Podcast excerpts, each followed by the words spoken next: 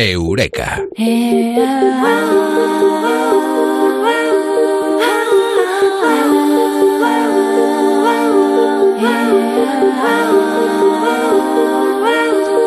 No estamos hechos para ser eh, felices.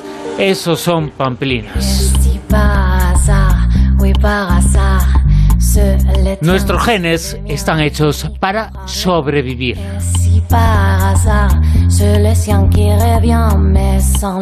Pero una cosa u otra, aquí lo que decimos es Eureka. Es el nombre de esta sección.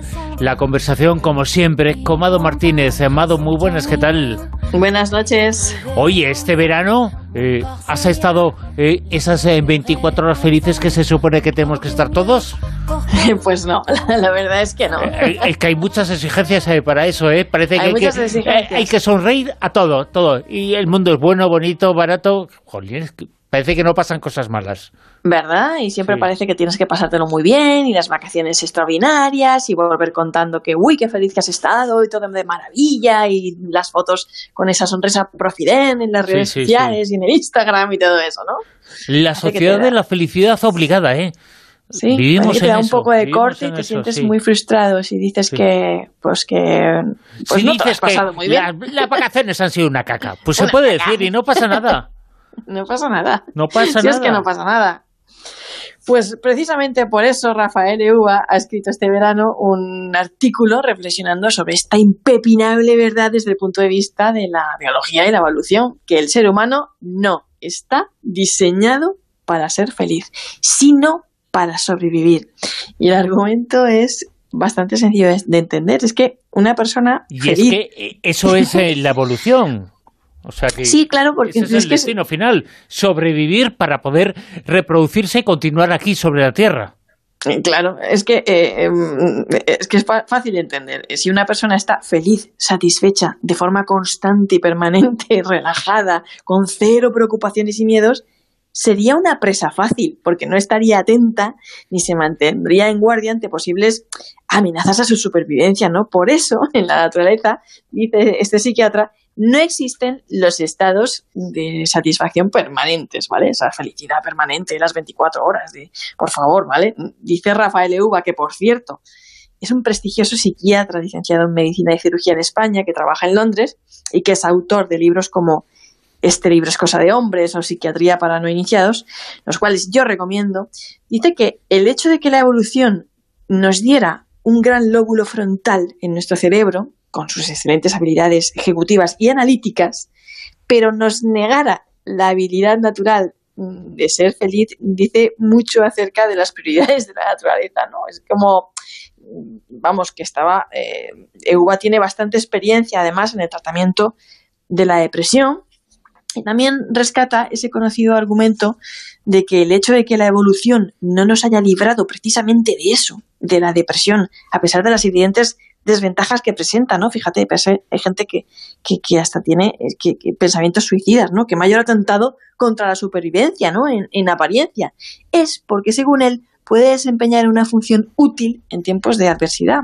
Eh, hay algún que otro estudio, además, al respecto con modelos darwinianos de, darwinianos de la depresión, etcétera, etcétera. Y bien, el ejemplo que pone Rafael Euba es que esta actitud, por ejemplo, te puede ayudar, si estás deprimido, a abandonar una situación en la que tú sabes que no puedes ganar, ¿no? O sea, ese estado de depresión te puede hacer eso, precisamente, abandonar un estado que tú sabes que, una situación que tú sabes que ahí no puedes ganar o que no vas a sacar nada, ¿no?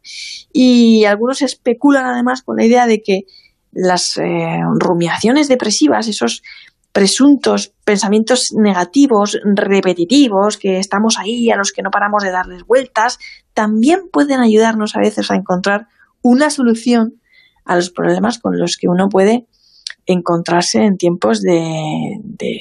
Eh, es que ahí cuando aparecen esos pensamientos es cuando la evolución está en marcha.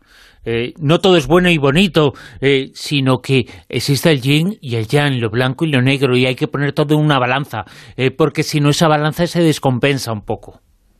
Claro, a ver, es que el dolor, la infelicidad, también son algo muy humano. Lo que Uva está haciendo para mí no es ninguna apología de la desdicha.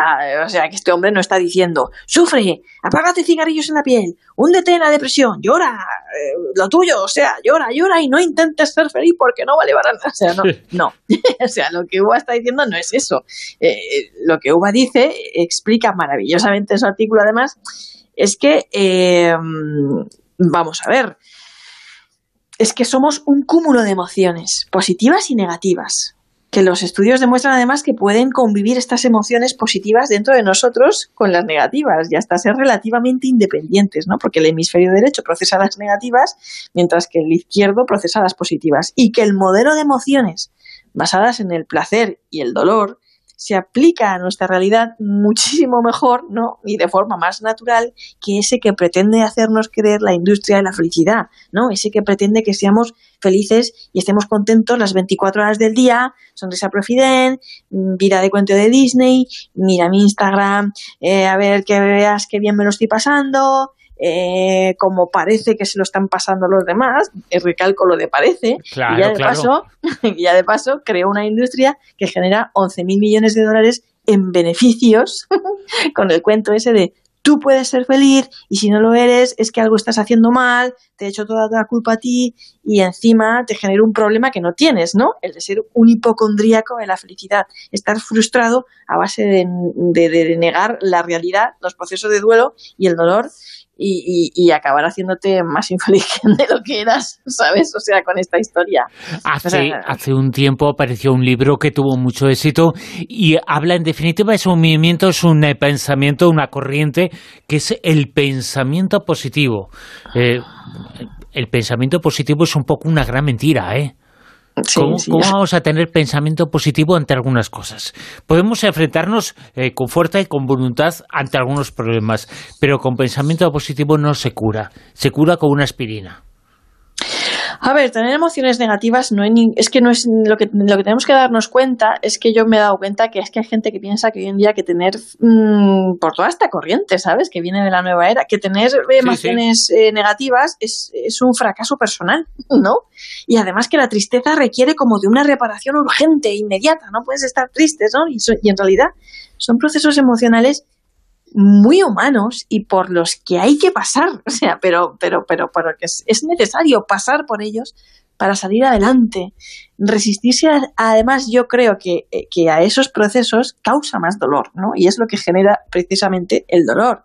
¿Cuándo debemos preocuparnos de verdad? Pues evidentemente cuando una persona lleve semanas sin levantarse de la cama, tenga pensamientos suicidas o presente de verdad mm, síntomas reales de depresión clínica, que los únicos que están capacitados para diagnosticarlos, pues son los psiquiatras y los psicólogos. Ahora bien, si no estamos diseñados para ser felices, ¿por qué no dejamos de intentarlo, no? Es la pregunta que muchos se pueden estar haciendo. ¿Y por qué seguimos buscando la felicidad, no? Vamos a hacer una revolución porque la siguiente revolución va a ser la revolución de las lágrimas. Que también hay que hacerla, ¿eh? Buena, pero sí, en la revolución de las lágrimas, por lo menos para aprender a ser empático y reconocer la lágrima cuando lo veamos en los ojos de los demás, ¿no? que no nos queramos hacer unos psicópatas de no siento, no, ¿sabes? Ni padezco, ni sufro, ni lloro. Que eso no es sano.